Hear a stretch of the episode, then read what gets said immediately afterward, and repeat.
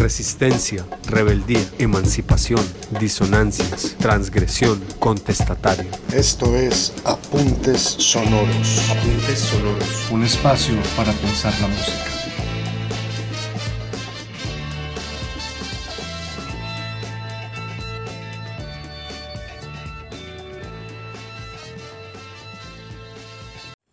Bienvenidos a Apuntes Sonoros, un podcast que explora diferentes géneros musicales y su relación con movimientos contraculturales o contestatarios. Les habla María Alejandra Pineda y en esta ocasión hablaremos sobre la canción de Alice en el País, de Charlie García, un artista argentino que se convirtió en una voz de su generación, una estrella de rock y después en un mito argentino debido a su inigualable capacidad de borrar la censura apelando a un recurso formidable, trazar metáforas entre lo que vivía el país y otros temas que poco o nada tenían que ver con esa realidad. La canción de Alicia en el país es un ejemplo insigne de este recurso, pues está escrito en un lenguaje paralelo que relaciona la realidad de Argentina durante la dictadura de Videla con el cuento infantil Alicia en el País de las Maravillas.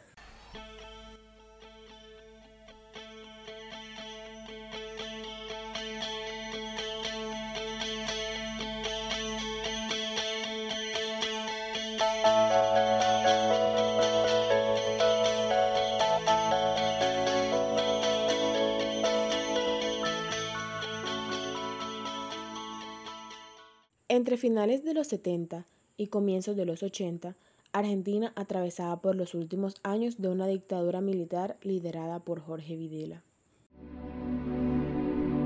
Comunica a la población que a partir de la fecha el país se encuentra bajo el control operacional de la Junta Militar. Se recomienda a todos los habitantes el estricto acatamiento a las disposiciones y directivas que emanen de autoridad militar de seguridad o policial, así como extremar el cuidado en evitar acciones y actitudes individuales o de grupo que puedan exigir la intervención drástica del personal en operación. Firmado Jorge Rafael Videla, Teniente General, Comandante General del Ejército. Esta época se caracterizó por la opresión, la censura, las persecuciones, secuestros y asesinatos por parte de los militares hacia todos aquellos que amenazaran los ideales impuestos por el gobierno. En este escenario los representantes del rock se vieron acorralados, pues el gobierno los censuraba por considerarlos amenazantes o subversivos. Esto se debía a que manifestaban ideales diferentes. Al censurarlos evitaban que estos transmitieran los mensajes de aliento, de libertad y de desacuerdo con las injusticias que se veían día a día en el país. Todo lo que fuera en contra de los valores occidentales y cristianos defendidos por el gobierno de facto era considerado subversivo y por lo tanto debía ser perseguido y censurado. Uno de los exponentes del rock en español, reconocido por su aporte a la causa dado su carácter contestatario, fue Carlos Alberto García, conocido por su nombre artístico Charlie García, un cantautor, compositor, músico y productor argentino de rock, considerado uno de los compositores más importantes de Latinoamérica y de la historia de la música popular en español, llegando incluso a ser reconocido por la revista Billboard como ícono del rock argentino. Además, la BBC lo describió como pionero del rock en español y leyenda viviente. Una de las características más sobresalientes de este artista fue su habilidad para trazar paralelos de metáforas entre las situaciones que se vivían en el país y temas que no tenían mayor relación con esa realidad. De este modo mantenía el carácter contestatario que identificaba al movimiento rockero y era tan bueno en este arte que muchos han llegado a considerarlo un maestro. Soy zurdo, tengo la mitad del bigote blanco, tengo yo absoluto. ¿Qué más querés? Me tiro de 10 pisos y no ¿verdad? Soy un freak, un monstruo. Y a mucha onda. Y a mucha onda. Sí, muy bien. Una de las letras más populares de este personaje fue Canción de Alicia en el País. Esta canción fue escrita por Charlie entre los años 1973 y 1975 lo que data a un periodo previo a la dictadura. Originalmente la hizo con el fin de musicalizar el primer y único cortometraje del artista plástico Eduardo Pla, Alicia en el País de las Maravillas, el cual fue estrenado en 1976. Cabe resaltar que en esta ocasión el tema fue interpretado por el músico y compositor argentino Raúl Porcheto, un viejo amigo de García.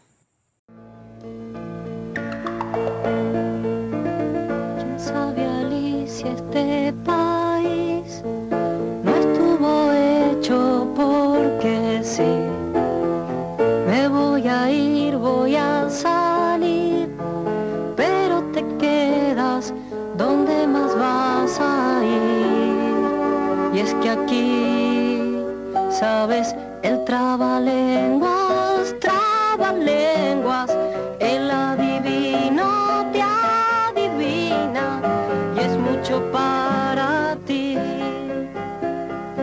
Se acabó ese juego que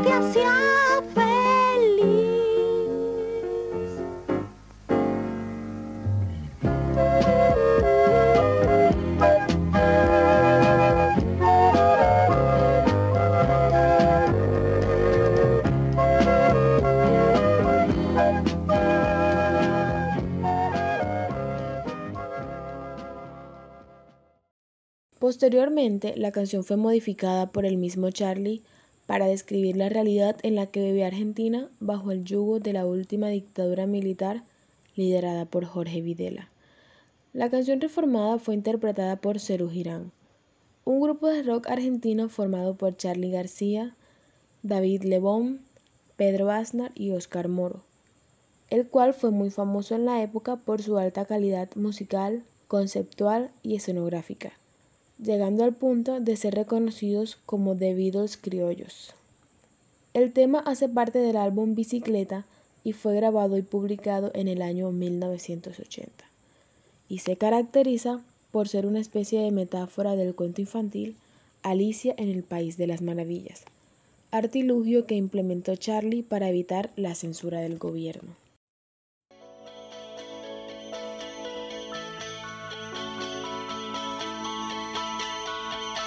¿Quién sabe Alicia este país no estuvo hecho porque sí. Te vas a ir,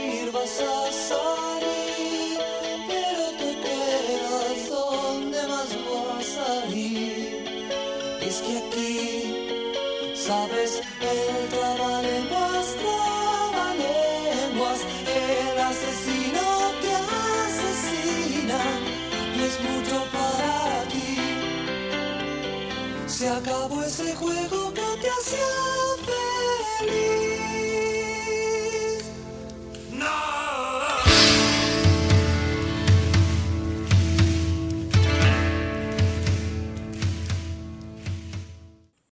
La diferencia entre las dos versiones de la canción está por un lado en la manera como comienzan, pues en la primera versión se evidencia el carácter de una reflexión, donde el autor se habla y se interroga a sí mismo. En cambio, en la versión del 80, Charlie cambia y se dirige claramente a una tercera persona, Alicia. Por otro lado, el octavo verso es totalmente diferente y por sí solo modifica todo el espíritu de la canción, que hasta ahí puede considerarse hasta inocente, casi un juego. Charlie pasa de el adivino te adivina a el asesino te asesina, y así resignifica toda la letra.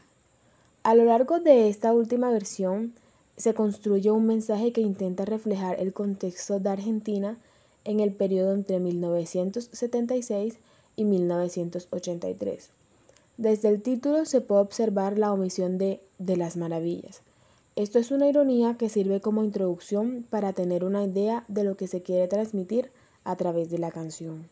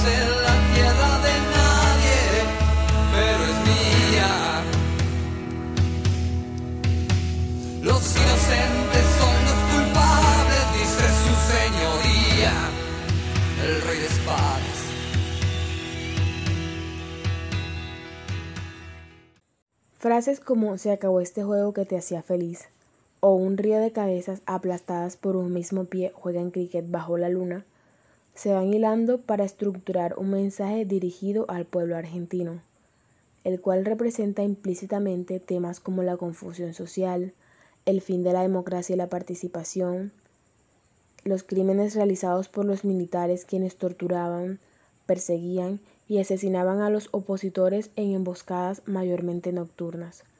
También hace referencia a las injusticias a manos de la dictadura, pues ellos decidían a quién castigar sin importar culpabilidad o inocencia, lo que provocó que incluso muchos huyeran del país y se exiliaran en el exterior. A lo largo de estas frases se puede notar además que se mencionan morsas, tortugas y brujos, lo que es una posible referencia a los líderes de los partidos políticos democráticos y militares que se alternaban en la época. Y también a José López Rega, fundador del grupo terrorista AAA, quien elaboró listas negras con amenazas de muertes a artistas y personajes de la cultura, y persiguió y asesinó a militantes de izquierda. Al analizar un poco más a fondo lo que dice la canción, se puede encontrar que los versos describen claramente la situación que se vivía en Argentina, pero están escritos con tanta sutileza que a pesar de ser una crítica feroz, parece que nadie en el gobierno podía escucharlos, o mejor dicho, nadie podía entenderlos.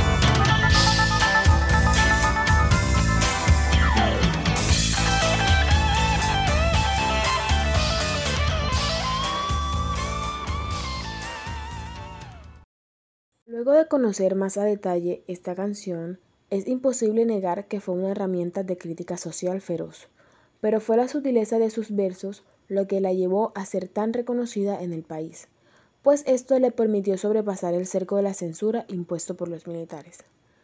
La habilidad de Charlie García de contar la realidad de su país de manera cuidadosa y valiéndose de un recurso como la metáfora es arte.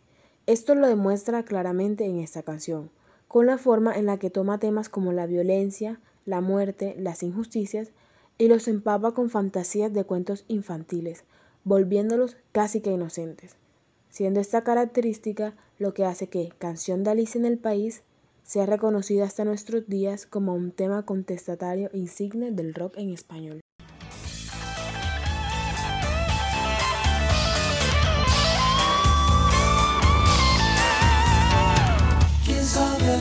Alicia este país no estuvo hecho porque sí? Te vas a ir, vas a salir,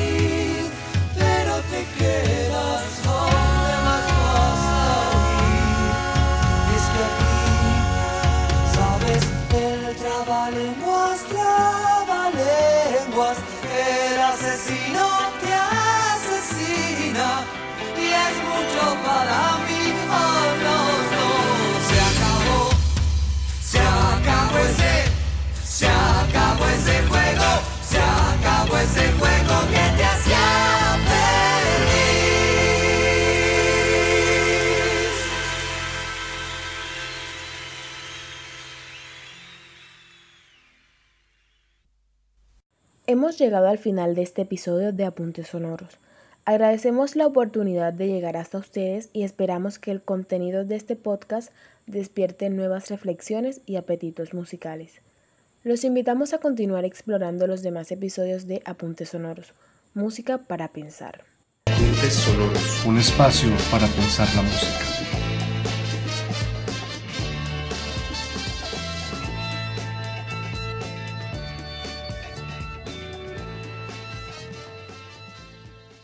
Este podcast fue realizado por estudiantes de la clase de Comunicación, Música y Contracultura de la Universidad del Norte.